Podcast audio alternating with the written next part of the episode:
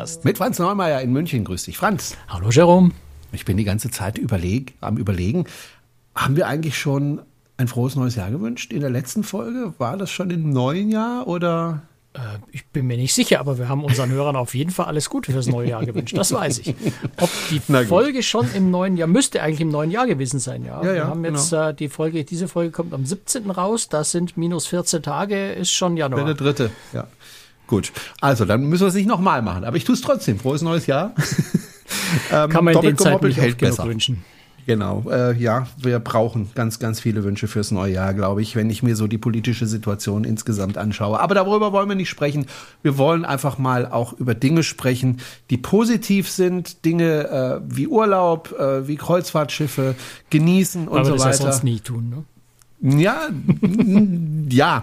Ähm, aber ich finde, das ist jetzt so eine, es ist fast schon eine Tradition. Wir sind jetzt fast zehn Jahre am Markt mit unserem Podcast und ähm, ja, es ist inzwischen eine Tradition geworden, dass wir am Anfang des Jahres informieren darüber, welche neuen Schiffe es in diesem Jahr geben wird, auf die man sich freuen kann. Ähm, Und was sonst und- denn im Jahr in der Kreuzfahrt vielleicht Genau. passieren wird. Genau, und dieses Jahr ähm, muss man sagen, äh, kommt ein ganz besonderes Schiff. Das ist auch schon die ganze Zeit in den Medien. Da wirst du auch demnächst ähm, draufgehen auf dieses Schiff. Das ist jetzt kein großes Geheimnis. In der nächsten Folge Ja. werden wir vermutlich ausführlich darüber berichten. Genau, und ähm, willst du den Namen des Schiffes sagen oder soll ich den sagen? Sag ruhig. Äh, ich weiß nicht. Das ist gut. Mir ist ja gerade entfallen. Es ich habe die ganze Zeit Icon of drüber gelesen. Seas. Icon, Icon of the Seas von Royal Meine. Güte, ich dachte, du springst jetzt drauf an und ich muss mich nicht blamieren. Ja, das äh, habe ich jetzt leider nicht Ich geahnt, ja sonst hätte ich dich gerne gerettet, aber Ja, ja. nee, also die, die, die, das Schiff war ja auch in den Nachrichten zu sehen, äh, wegen der Überführung des Schiffes nach Miami, wo es, glaube ich, stationiert ist. Icon of the Seas, ein äh, Monsterschiff, muss man wirklich sagen. Ein gigantisches, riesiges Monsterschiff. Und man möchte ja meinen, Franz, dass wenn so ein Schiff so wahnsinnig viel Kabinen hat, dass die Kosten pro Kabine dann doch nicht so hoch sind. Ähm, aber da die Nachfrage nach den Kabinen auf diesem Schiff so gigantisch ist, muss man ganz schön äh, heftig bezahlen, ne, wenn man auf dieses Schiff möchte. ja, also die Preise sind äh, ganz schön knackig in dem Sommer und das Schiff ist auch schon ziemlich gut gebucht. Ähm, das, was ich immer wieder, also was, was ich jetzt tatsächlich überhaupt nicht begreifen kann, äh, ist, wie man so viel Geld bezahlen kann. Es gibt eine Suite äh, an Bord, das ist die Ulti, das Ultimate, äh, wie heißt das jetzt? Ultimate Family Townhouse. Ultimate Family Townhouse.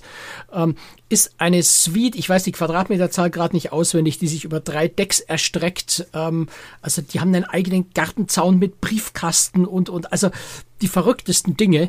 Das Ding kostet 80.000 Dollar die Woche. Äh, bis zu acht Personen, das relativiert so ein bisschen. Ähm, also ist dann für die ganze Kabine, nicht pro Person, dann natürlich diese 80.000 pro Woche. Das sind immerhin mehr als 10.000 am Tag. Ist bis Jahresende komplett ausgebucht. Wow. Also, Also- das ist einfach, ähm, ja, Royal Caribbean hat ja schon mit der Oasis Class, da muss man sagen, das ist fast zehn Jahre her, 2009, als die Oasis of the Seas auf den Markt gekommen ist. Ähm, äh, diese Oasis Class ist bis heute äh, wahnsinnig erfolgreich, erzielt relativ hohe Preise bei Royal Caribbean. Jetzt nicht auf jeder einzelnen Fahrt, aber so im Durchschnitt äh, sehr, sehr gut bezahlte Schiffe aus Sicht der Reederei. Ähm, die Icon of the Seas ist da, wenn man will, eine Fortentwicklung. Sie sieht in manchen Teilen so ein bisschen ähnlich den Oasis-Class-Schiffen aus, ist aber dann in anderen Teilen wieder ganz anders. Aber da reden wir ja nächstes Mal ausführlicher drüber. Ähm, und ist noch begehrter, zumindest im Moment jetzt. Das ist natürlich jetzt das erste Schiff der neuen Schiffsklasse, da ist immer eine ganz große Nachfrage da. Ähm, hat aber laut Royal Caribbean wirklich die höchsten Buchungszahlen, die sie jemals bei einem neuen Schiff hatten. Also wird, wird ganz spannend. Ich bin da auch sehr, sehr neugierig drauf. Ich bin auch sehr gespannt, was du davon berichtest. Ob du dann vielleicht das Gefühl hast, dass da einfach zu viele Menschen an Bord sind. Da passen ja wahnsinnig viele das Menschen bestimmt auf nicht, dieses weil Schiff. Ne? ich kenne die Schiffsklasse, die Ja. Mhm. Oasis-Klasse ja sehr gut und, und da hat man auch immer die Befürchtung, so unglaublich viele Menschen auf so einem Schiff. Ja, aber das Schiff ist natürlich auch wahnsinnig groß. Ja. Ähm, es verteilt sich auf diesen Schiffen extrem gut, die Menschen. Du nimmst diese Mengen nie so richtig wahr. Ähm, und insofern gefällt mir diese Schiffsklasse eigentlich sehr, sehr gut. Und die Icon of the Seas hat jetzt ja von den Passagierzahlen eigentlich ein kleines bisschen weniger als die Oasis-Class sogar, äh, als die Wonder of the Seas zum Beispiel das letzte. Ähm, bei, den, bei der Doppelbelegung der Kabinen, weil es aber ein Familienschiff ist, hat Royal Caribbean diesmal wesentlich mehr Kabinen für, für Familien eingebaut. Das heißt, die Gesamtmaximalpassagierzahl ist dann wieder höher bei, also auf der Wonder of the Seas. Aber äh, im Grunde tun sich die nicht viel. Und von der Oasis-Class wissen wir ja schon, dass das überhaupt kein Gedränge an Bord ist, dass mhm. das wirklich äh, ziemlich entspannt ist und sich die Leute ziemlich gut verteilen für ein, für ein Massenmarktschiff. Du darfst es jetzt nicht natürlich mit einer Yacht von ja. Seaborn vergleichen. Also das sind ja auch andere Preisdimensionen. Aber ähm, wenn ich mir das Schiff so anschaue, vor allem von der Seite, ich hatte eigentlich ein relativ hässliches Schiff erwartet, weil es einfach so gigantisch ist und dann, ja, unheimlich viele Kabinen. Aber wenn man sich das anschaut von der Seite, finde ich, ist es ein schönes Schiff. Der Bug ist sehr schön. Dann diese, dieser Glaspalast vorne drauf, äh, finde ich sehr, sehr ansprechend. Auch ähm, das, was sie oben drauf gebaut haben, finde ich sehr schick. Ich finde das ein schickes Schiff.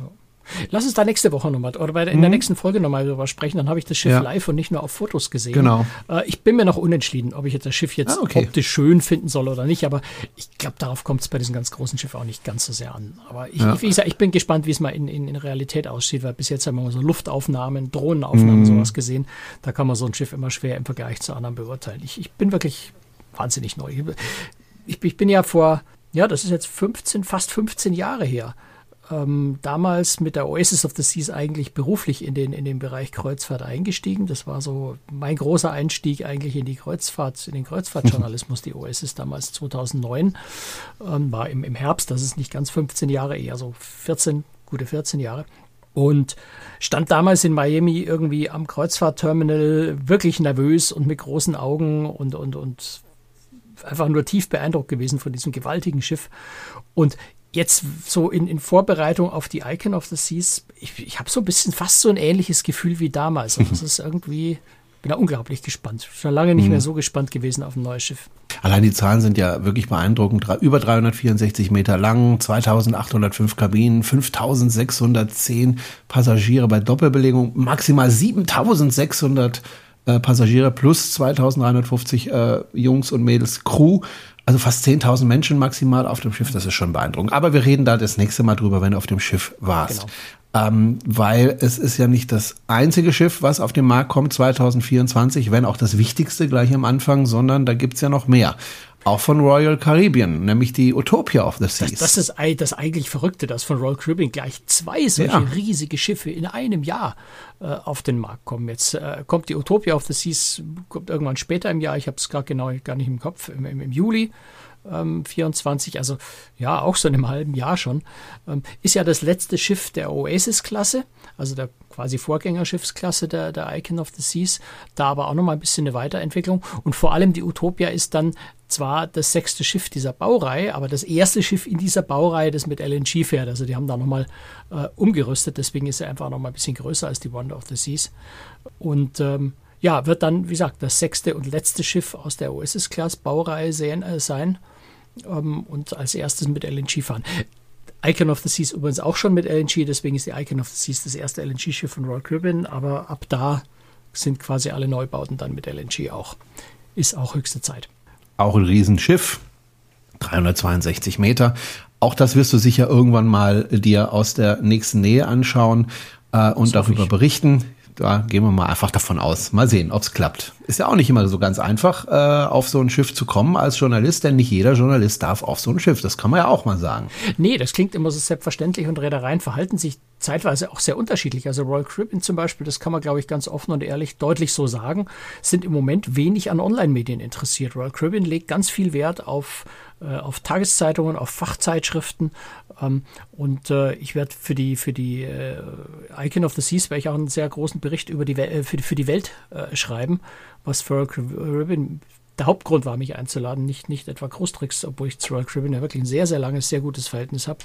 Ähm, aber die sind halt im Moment gerade auf dem Trip, sie wollen nur Printmedien und haben da auch aus Deutschland insgesamt nur drei Medienvertreter eingeladen auf die ICANN. Also ist nicht so selbstverständlich, dass man auf jedes Schiff immer äh, die Gelegenheit kommt, hat, drauf zu kommen. Insofern bin ich ganz dankbar dafür, dass es wieder geklappt hat und hoffe, dass es bei der Utopia so sein wird. Wenn nicht, wäre es jetzt nicht das ganz große Drama. Es ist äh, das sechste Schiff der OSS Class, ähm, zwar mit ein paar Neuerungen, aber jetzt nicht Man so kennt es. was vollkommen Neues. Gut, gehen wir mal von Royal Caribbean zu Princess Cruises. Da gibt's die Sun Princess neu auf dem Markt. Auch ein recht großes Schiff. Ähm, auch immerhin 345 Meter lang. Ich Für weiß, du guckst eher auf die. Groß, ja, ja. Genau. Also, ich weiß, du guckst eher auf die Bruttoregisterzahl, ne, äh, um die Größe. Genau, oder Bruttoraumzahl, Entschuldigung. Ich gucke immer auf die Länge von Schiffen. das ist eigentlich bescheuert, aber ja. Ähm, 345 Meter, aber ich kann auch die Bruttoraumzahl sagen, 175.500. Das ist ein richtig großes Schiff mit sehr hohen Aufbauten wirkt ein bisschen schlanker als äh, die Schiffe von Royal Caribbean. Täuscht mich das oder ist es tatsächlich ein bisschen schlanker? Nee, das ist absolut. Das ist äh, von, von, der, von der Bauart schon, äh, unterscheidet sich ganz deutlich. Ähm, wenn du dir die, äh, die Icon of the Seas anschaust, die ist ja ja, wenn man so will, die, die geht also von unten bis oben, ich mache es jetzt mal ganz unschiffbaumäßig, äh, von unten bis oben, äh, die Bordwand geht quasi senkrecht nach oben. Ähm, wenn, wenn du dir die, äh, oder, oder auch bei der äh, Utopia of the Seas, die, die Oasis Class, das ist so ähnlich. Ähm, wenn du dir die Sun Princess äh, von, von hinten oder, oder von vorne, am besten sieht man das von hinten, äh, anschaust, dann hast du unten so ein paar Decks relativ breit, dann auch so ein so umlaufendes Promenadendeck und dann wird es für den Kabinenbereich schmaler. Ähm, ist also nach oben hin dann äh, doch mhm. durchaus, äh, durchaus schmaler, was natürlich mit der Bauart von, von, der, äh, von, von der OSS-Class und der Icon-Class zu tun hat, die ja in der Mitte, also die quasi zwei Wohnblöcke links und rechts haben und in der Mitte diesen riesenfreien Bereich für den Central ja. Park und hinten den Boardwalk, beziehungsweise bei Icon heißt es äh, Surfside. Ähm, also in der Mitte große freie öffentliche Bereiche haben, sodass die Wohnbereiche nach außen gerückt sind und dadurch wird es natürlich nicht nur optisch breiter, die Schiffe sind insgesamt auch breiter. Die, die, die Sun Princess erinnert mich ein bisschen an die neuen Schiffe von Costa und von AIDA. Täusche ich mich da? Ähm, ich, ich, jein. Also sie, sie ist tatsächlich eine eigene Entwicklung für Princess Cruises, ähm, sind aber gewisse Ähnlichkeiten da, ja. Also äh, mhm. sie sind ausdrücklich, also die Princess, äh, die Sun Princess und die Star Princess, die dann, ich glaube, im Jahr drauf kommt, ähm, ist äh, eine Eigenentwicklung für Princess Cruises aber es sind viele Dinge, die so ein bisschen auch an die, an die, ja, wie auch immer die vielen verschiedenen Klassennamen bei den unterschiedlichen Reedereien, aber auf derselben Architekturbasis wie die Aida Nova zum Beispiel. Ähm, oder auch die Carnival ähm, Celebration oder sowas. Das ist alles dieselbe Baureihe. Die Sun Princess ist da äh, eine andere Baureihe, auch wenn vieles an, an die Schiffe erinnert, ja. Aber die Sun mhm. Princess haben wir auch vor, vor einigen Folgen schon mal ausführlich gesprochen, nachdem ich da ja in der, Werf, in der, in der Werft schon war und mir das angeschaut hatte. Ja. Ähm, wenn du dich erinnerst. Auch die, dieses Schiff kommt mit LNG. Ähm, Gibt es überhaupt Schiffe in 2024, die auf den Markt kommen und nicht mit LNG fahren? Ähm, das ist jetzt Scheint eine Frage. Jetzt Ganz sicher gibt es ne? die. Also auswendig habe ich hm. die, die Dinge jetzt nicht im Kopf, aber lass mal mich kurz drüber fliegen. Wenn ich das richtig sehe, ist die Queen Anne von Kuna zum Beispiel nicht mit LNG. Okay. Die ist auch schon einfach, ja, das, man muss es mit LNG ist immer so ein bisschen schwierig. Ähm, es ist natürlich immer die Frage, wann wurden solche Schiffe geplant? Ja, wann hat man mit der Planung angefangen? Ähm, war das noch zu einer Zeit, wo LNG keine zuverlässige Alternative war? Und die strategische äh, Entscheidung von Reedereien auch anschauen, ob sie LNG für eine Zukunftszelle, für eine sinnvolle Technologie für neue Schiffe halten. Ähm, oder wie zum Beispiel Norwegian Großline ja sagt, wir setzen lieber gleich auf Methanol ähm, und lassen die LNG-Zwischenphase aus, weil ja auch LNG ja gut, jetzt erstmal umweltfreundlich natürlich ist, aber nicht, nicht klimafreundlich. Klimamäßig LNG keinen Unterschied macht äh, zu Schweröl oder zu Marinediesel. Ähm, also das ist auch so ein bisschen so eine politische und philosophische Entscheidung manchmal von Reedereien. Beziehungsweise, wenn du jetzt über die Queen, äh, Queen End zum Beispiel redest, die auch in dem Jahr kommt, nämlich im April, auch über die haben wir ja schon ein bisschen gesprochen, da war ich ja auch an der Werft in Italien. Ähm, Cunard Line schickt seine Schiffe gerne mal auf Weltreisen. Und ich glaube, die Queen End geht auch gleich am Anfang auf eine Weltreise mhm. oder relativ bald. Und da, wird's schwierig. da ist LNG mhm. echt keine gute Option, weil du halt LNG noch längst nicht überall kriegst. Okay, also Sun Princess kommt auf den Markt und zwar wird sie am 8. Februar, so ist es zumindest geplant, in Barcelona in See stechen zur Jungfernfahrt. Ähm, ganz kurz, äh, wir haben ja schon mal drüber gesprochen, aber ganz kurz, welches Preissegment ist die Sun Princess? Ist das, das eher im hochpreisigen oder mittelpreisigen? Oder? Ich würde im, im mittleren Bereich, also im hm. oberen, gehobenen Premium-Massenmarkt, wenn man so will, würde ich okay. mal so grob sagen. Ja. Okay, also ähnlich wie die Mein Schiff-Flotte. Ja, könnte man vielleicht ungefähr in der Dimension einordnen. Mhm. Genauso wie auch die Queen Anne in, ungefähr in dem, der Dimension ist. Gut, also Queen Anne Äh, auch das wieder äh, von Cunard Line ein interessantes Schiff. Ich finde überhaupt Cunard Line, ich weiß nicht, irgendwie habe ich so eine besondere Verbindung, obwohl ich noch nie tatsächlich live ein Schiff von denen gesehen Spannend, habe. Ja. Äh, aber ich, irgendwie ist das für mich eine ganz besondere Reederei. Ähm, deswegen freue ich mich über das Schiff äh, Queen Anne. Ähm, der Name Queen Anne, der kommt, ich habe irgendwann mal einen Artikel darüber gelesen, woher der Name kommt, ich habe es wieder vergessen. Ist es die äh, Anne Bolai oder ich weiß es nicht mehr. Weißt du das? Nee, also so spontan Okay. Ich wüsste jetzt nicht, wie, wie Kunert auf den Namen Queen Anne gekommen ist. Ja, ja, ja. Nee, fällt mir jetzt gerade nicht ein. Wenn mich jetzt ein paar Hörer kreuzigen, die die, die Kunert-Fans mm. sind und vermutlich die gesamte 500-jährige Geschichte der Reederei runterbeten können und mir jetzt sofort oberlehrerhaft sagen, dass die Geschichte nicht 500 Jahre, sondern 463 Jahre und 57 Monate ist. Aber ähm, ich nehme das zurück. Äh, ich glaube, ja. ich äh, trete da gerade immer tiefer in den Fettnapf rein. also klar, es ist eine, eine der, eine dieser äh, Dinge, warum auch du so, ein positives Gefühl zu Line hast, äh, ist, hängt schon mit dieser langen, langen Tradition und der langen, langen Geschichte von Line äh, zusammen, gar keine Frage. Ja, das, das, das wirkt nach. Das hat so also. sein, sein Mythos, sein, sein ganz spezielles Flair, wirkt da schon noch nach. Auch wenn man ehrlicherweise sagen muss, Cunard Line ist jetzt auch einfach eine Kreuzfahrtreederei, so wie alle anderen auch. Und jeder hat seine Spezialität, seine Besonderheiten, seine Zielgruppen, äh, seine besondere Art. Äh, Cunard ja immer so ein bisschen äh, formeller, ein bisschen klassischer, ein bisschen traditioneller. Ähm, aber im Grunde ist es natürlich ein Wirtschaftsunternehmen wie jede andere Kreuzfahrtreederei auch. Ähm, und, und, und insofern, ja, es ist ein Kreuzfahrtschiff, aber schon irgendwie ziemlich vielversprechend. Ich freue mich sehr auf die Queen Anne. Hm. Ich habe jetzt nochmal nachgeschaut. Anne Stewart. Das ist, glaube ich, die Königin, auf der der Name zurückgeht. Anne Stewart, die ah, okay. von 1702 bis 1714 Königin in Irland war und dann von 1702 bis 1707 Königin sowohl des Königreiches England auch, als auch des Königreiches Schottland war. Wikipedia-Klugscheißer. So, Wikipedia-Klugscheißer, genau. Aber das muss man auch hinkriegen. Ja, völlig ja, in Ordnung. Also, ja, also insofern. Man, gut, es ist also, ja, habe ich im Studium ja gelernt, man muss nicht alles wissen, man muss nur wissen, ja, wo es steht. Genau, also wer Jura studiert, der kann das, glaube ich, sogar unterschreiben. So, dann, ähm, also wie gesagt, also äh, die, die, die Queen Anne äh, von Queen Anne, ich finde es auch einfach, ich finde, die bauen einfach schöne Schiffe, auch farblich schöne mhm. Schiffe. Das, das sind für mich so richtig schöne Schiffe. Gefallen mir unheimlich gut und ich hoffe, ich kann irgendwann mal auf so ein Schiff draufgehen und mir das auch mal von der Nähe anschauen. So, äh, übrigens Wobei, auch kein muss man hier Schiff, ne? witzigerweise hm? sagen, äh, die Architektur stammt eher von Holland America Line, von der Schwesterreederei. Hm, hm, ist nämlich hm. ein bisschen eine modifizierte Pinnacle Class. Ja, aber die bauen auch sehr schöne Schiffe. Natürlich, also ich hätte, wollte ich jetzt nicht irgendwie abwerten. Ne? Der Schornstein ist natürlich ja. sehr charakteristisch. Das mhm. unterscheidet Cunard ganz erheblich von, äh, von Holland America Line. Beide sehr interessante Schornsteinanordnungen, ähm, aber sehr, sehr unterschiedlich, was dann auch die Gesamtoptik äh, natürlich sehr unterschiedlich macht. Irgendwann einmal hoffe ich, dass ich mal auf so ein Schiff komme. 322,5 Meter lang, die Queen Anne. Dann geht's weiter, auch mit einer Reederei, die ich interessant finde, ähm, auch eher im hochpreisigen Bereich, leider, obwohl es ja eigentlich eine Familienreederei ist, also wo eigentlich viele Familien draufgehen, nämlich die Disney Treasure. Naja, das, Disney das, das würde jetzt sagen, dass Familien generell arm sind. Also nein, es gibt auch, nein. Es gibt auch gut situierte Familien und für die sind die Schiffe natürlich äh, gut geeignet.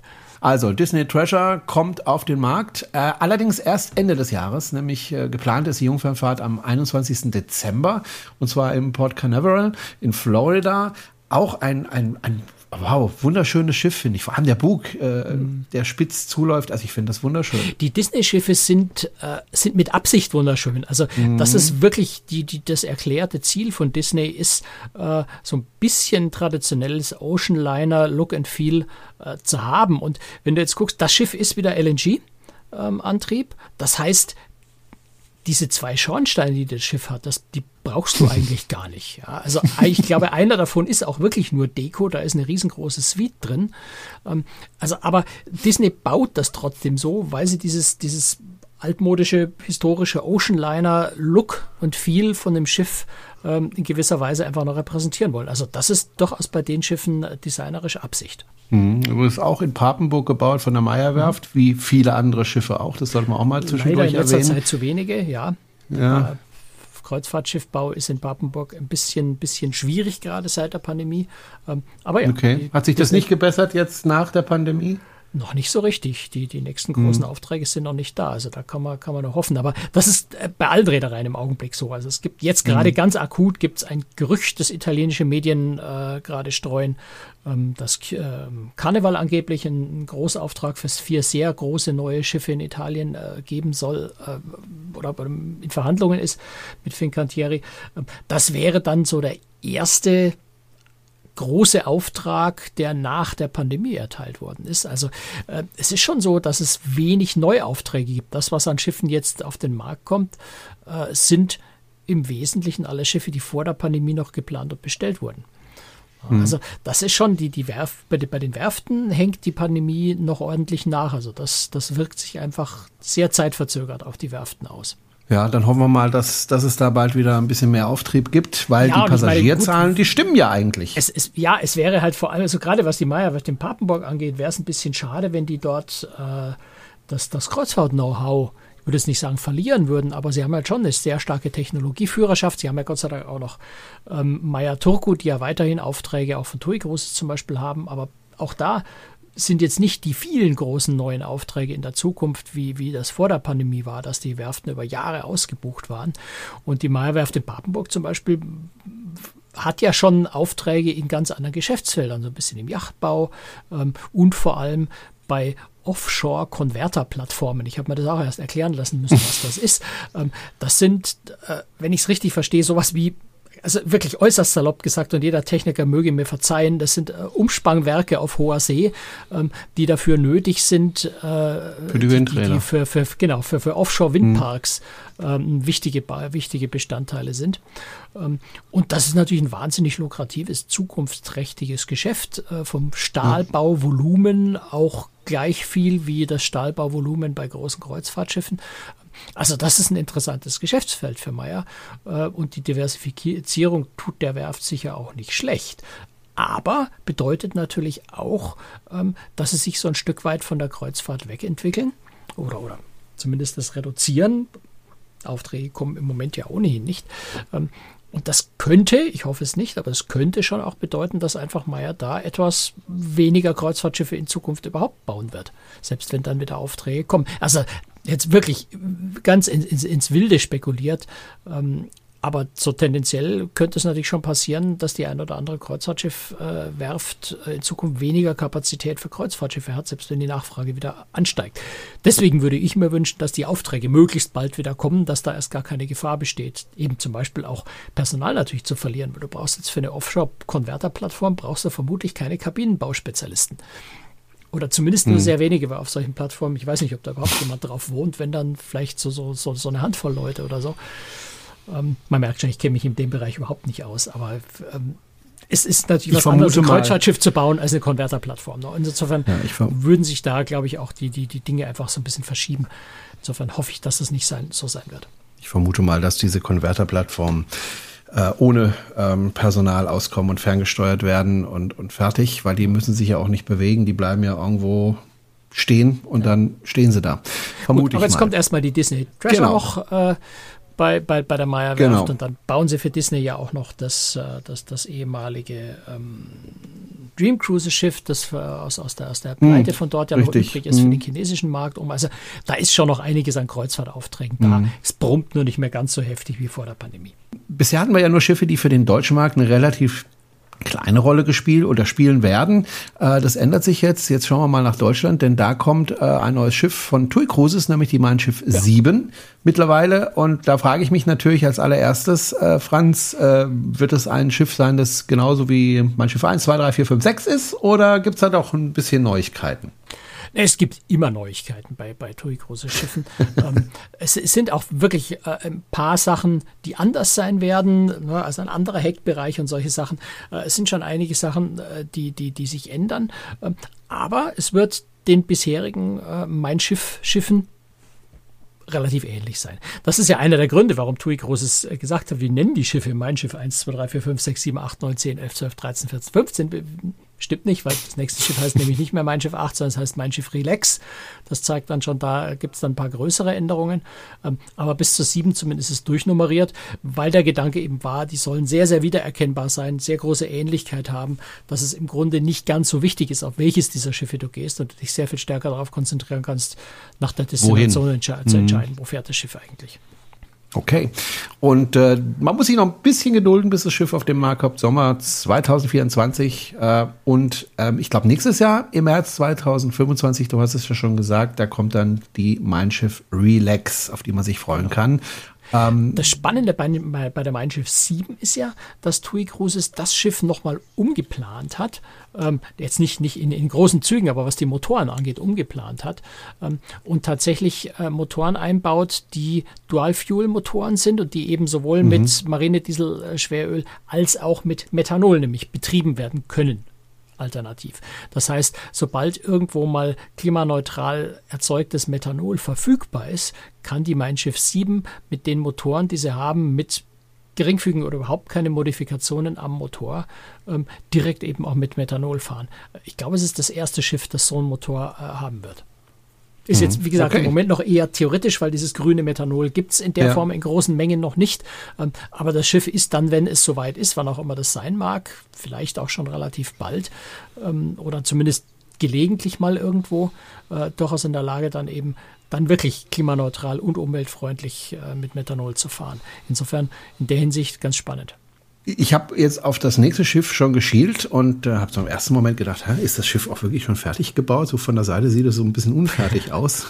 Nämlich die äh, Silver Ray von Silversea Cruises. Ähm, auch ein sehr interessantes Schiff, finde ich. Ja, ist schon ganz spannend, was man mit Computer-Renderings heutzutage so machen kann. Du musst dreimal hinschauen, um zu sehen, dass es wirklich nur eine Computerzeichnung ist und nicht ein Foto. Mhm. Ähm, ja, die Silver Ray, ähm, Schwesterschiff zur Silver Nova, über die haben wir ja vor kurzem schon mal oder im, im Spätsommer schon mal sehr, sehr ausführlich gesprochen. Ähm, kombiniert LNG mit Brennstoffzellen, dann vermutlich wirklich, also auf der Silvanova sollte ja die Brennstoffzelle von Anfang an an Bord sein und die komplette Hotellast tragen. Ähm, hat dann erstmal nicht funktioniert, weil es noch ein paar technische Probleme mit, mit, mit den Brennstoffzellen gab. Das wird wohl irgendwann im Laufe dieses Jahres, ich hoffe möglichst bald, dann nachgerüstet werden. Und die Silver Ray mit ein bisschen Glück kommt dann wirklich von Anfang an mit, mit LNG und Brennstoffzelle. Insofern vor allem unter dem Aspekt Umweltschutz schon mal ein wahnsinnig spannendes und fortschrittliches Schiff, ähm, aber eben auch in der Architektur, da haben wir bei der Silvanova schon ausführlich drüber gesprochen, diese asymmetrische äh, Struktur am ganzen Schiff, insbesondere auch am Pooldeck. Ähm, sehr, sehr schönes Luxusschiff. Du sagst Eine Länge, Luxusschiff. 243 Meter, ganz schön lang. Ähm, mhm. aber nur, nur 728 Passagiere. Äh, da merkt man eben schon, wie luxuriös so ein Schiff dann ist, ja. wenn, wenn, du die Länge vergleichst. Ne? Das sind 243 Meter bei 700 Passagieren. Ähm, und wenn man uns TUI Großes anschaut, dann ist die 315, also 315 im Vergleich zu 243. Na, das sind so ja, ungefähr 50 Meter, Meter mehr. Mhm. Aber die Mein Schiff äh, 7 hat dann eben auch fast 3000 Passagiere. Und wird eines der umweltfreundlichsten Kreuzfahrtschiffe der Welt sein. Und das, das äh, erfreut unsere Herzen. Wahrscheinlich. Ja. Soll im Sommer 24 in Dienst gehen äh, und wird dann im äh, Mittelmeer unterwegs sein. Ähm, und ja, ich finde es auch ein sehr, sehr interessantes ähm, Schiff. Dann geht's weiter in unserem kleinen Überblick. Äh, ich gucke noch auf die ähm, Explorer 2 von Explorer Journeys. Also es kommt auch ein neues äh, Schiff, das mehr für einen Markt äh, ist, der eben äh in Bayern sagen wir geldig. ja. Okay.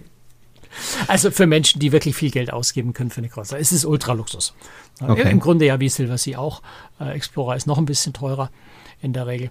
Aber auch in dem Jahr schon ausführlich darüber gesprochen, über die Explorer 1, die ist ja im Juli äh, auf den Markt gekommen. Da hatten wir schon eine eigene Episode dazu.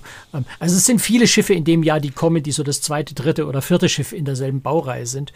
Ähm, insofern da ist nicht so unglaublich viel dazu zu sagen. Ähm, nur, dass Explorer eben stetig weiter wächst. Und sie haben ja nochmal zwei weitere Schiffe ähm, bestellt für 27, 28. Es sollen insgesamt sechs Schiffe dann werden nach aktuellem Stand. Ja, das zieht sich bis 2028 dann hin, äh, die Dienststellungen. Das ist eine ganze Menge. Ja, quasi Gut. jedes Jahr ein neues. Dann ein interessantes Schiff. Da habe ich erst gedacht, ist das eine Yacht oder ist das wirklich ein Kreuzfahrtschiff? Das ist nämlich das ist die Ilma. Ja, die Ritz-Carlton Yacht Collection. äh, heißt die Reederei Ritz-Carlton Yacht Collection. Ähm, ich vermute mal, das ist super, super Luxus, oder? Ist, ähm, Hört sich schon so an. es gibt ja von, von der Ritz-Carlton Yacht Collection gibt es ja äh, die Efrima schon, äh, die ich aber noch nicht gesehen habe. Äh, also kenne ich nicht das Schiff, äh, nur von Bildern und von Beschreibungen her. Ist eine Luxusjacht. Die Ilma wird, glaube ich, fast doppelt so groß, äh, schaut sehr ähnlich aus, wird aber fast doppelt so groß. Ähm, wobei es in 241 den Dimensionen- Meter. Genau, doppelt Mhm. so groß eben dann 450 Passagiere heißt. Ähm, also ist trotzdem nicht sehr groß. Ähm, ist äh, diese Yachten, und es gibt da noch eine, eine, eine, ein drittes Schiff auch ähm, 2025, 26, ich habe es nicht genau im Kopf, 25, äh, die Luminara, ähm, die da noch herkommt. Ich muss jetzt gerade mal gucken. Ja, genau. Ähm, also die Luminara dann gleich groß wie die Ilma, also etwa doppelt so groß wie die Efrima. Ähm, die, ja, man muss sagen, die nicht, sich nicht im klassischen Kreuzfahrtmarkt eigentlich bewegt. Also Ritz-Carlton versucht da wirklich das Ritz-Carlton-Publikum anzusprechen und eben so wie sie äh, auf der Welt einen ganzen Haufen Ritz-Carlton-Hotels an allen möglichen schönen Stellen haben, äh, diesem Publikum in Zukunft eben oder jetzt auch schon mit der Efrima auch Seereisen als eine weitere Möglichkeit äh, anzubieten. Das heißt, Ritz-Carlton zielt da jetzt nicht drauf, Konkurrenz zu Seaborn und Hapag-Lloyd zu machen, sondern die bewegen sich da im Grunde in ihrer eigenen äh, Ritz-Carlton-Welt und, und versuchen die Passagiere aus diesem Bereich äh, zu generieren.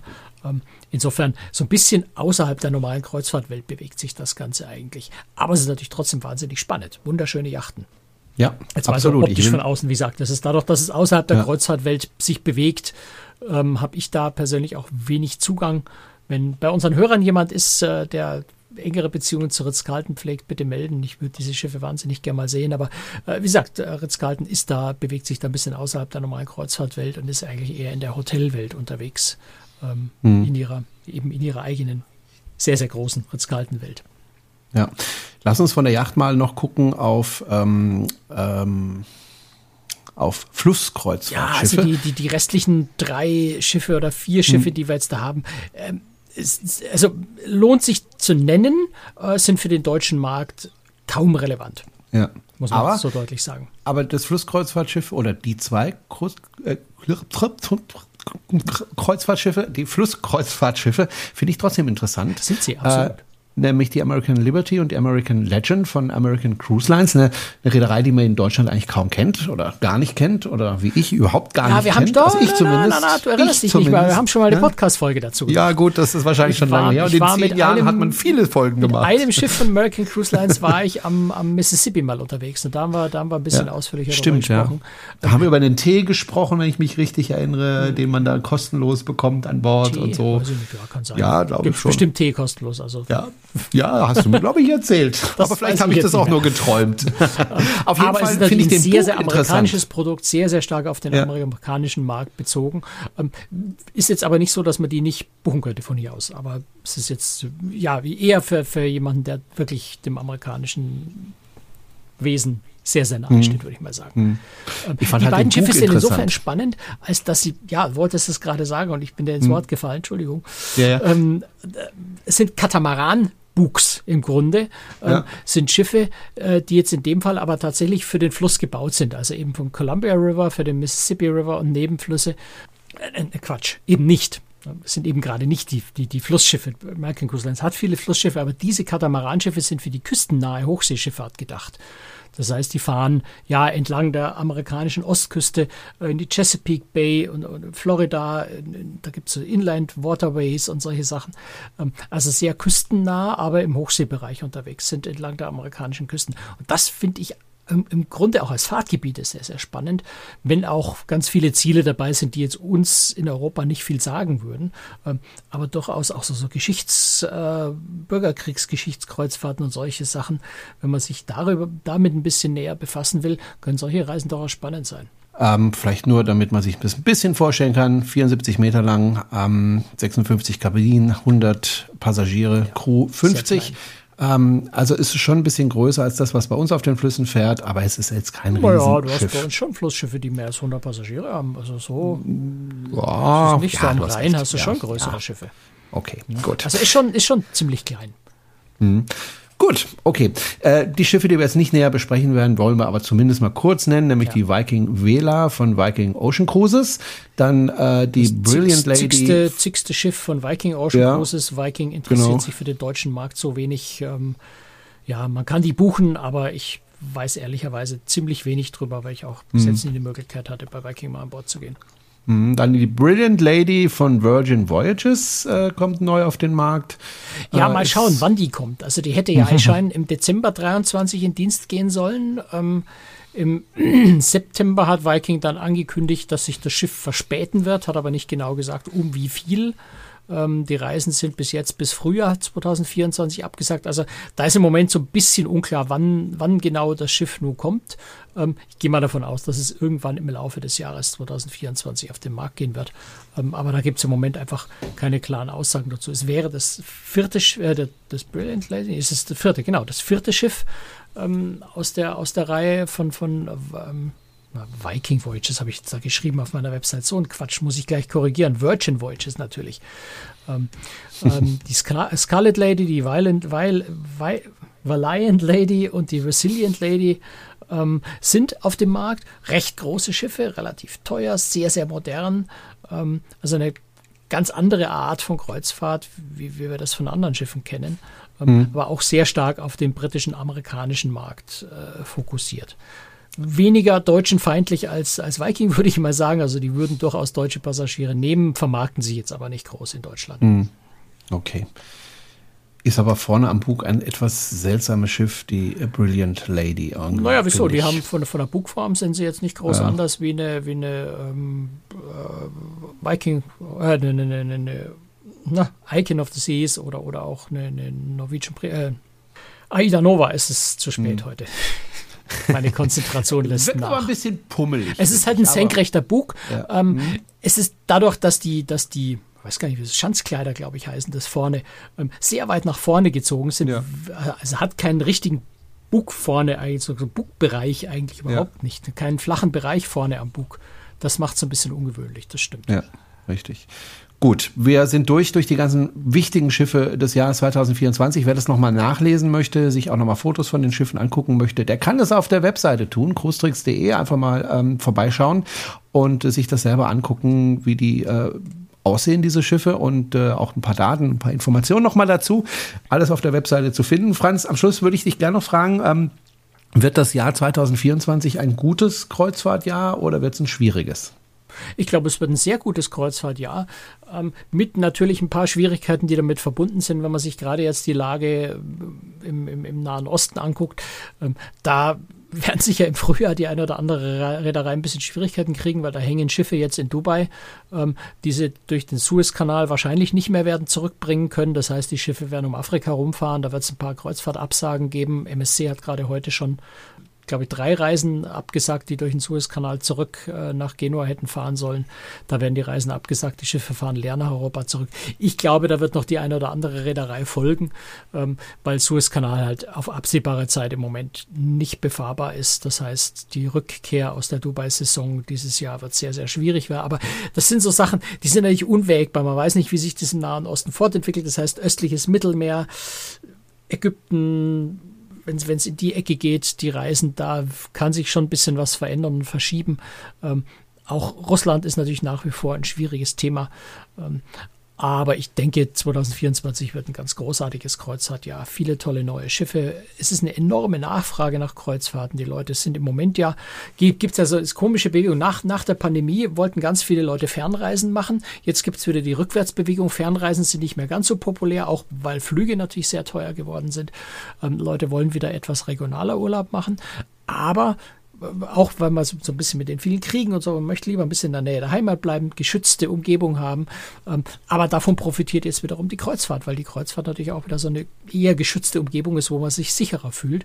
Äh, auch das dürfte der Kreuzfahrt mhm. sicher noch einen weiteren Schub geben. Also ich glaube, ein sehr gutes Jahr für die Kreuzfahrt. Gut, dann drücken wir die Daumen, dass es dann auch so wird, denn da hängen ja natürlich auch viele Arbeitsplätze dran äh, und das ist ja auch nicht ganz unwichtig. Ja. Und äh, wenn Sie uns unterstützen möchten, dann können Sie das gerne tun. Kommen Sie einfach mal auf unserer Webseite vorbei, da sind alle Informationen. Wir freuen uns einfach, wenn Sie uns regelmäßig ein bisschen Geld in den Klingelbeutel tun. Ähm, da freuen wir uns drüber und äh, fühlen uns auch ein bisschen gewertschätzt für das, was wir hier tun. Ähm, diejenigen, die das schon getan haben, die bekommen jetzt gleich noch einen Zuschlag. Wir sprechen nämlich gleich über Haustiere an Bord von Kreuzfahrtschiffen. Ob das überhaupt geht und wenn ja, wie und welche Tiere man da mitnehmen kann. Ich frage mich jetzt gerade, ob ich mein Krokodil mitnehmen kann. Das alles wird Franz dann in der Aftershow äh, mit mir besprechen und das bekommen alle diejenigen, die uns schon in den Klingelbeutel den einen oder anderen Euro reingeschmissen haben. An der Stelle übrigens auch nochmal ein herzliches Dankeschön an diejenigen. Franz, wir hören uns ansonsten wieder in zwei Wochen. Bis dann. Tschüss, Franz. Bis dann. Ciao. Servus.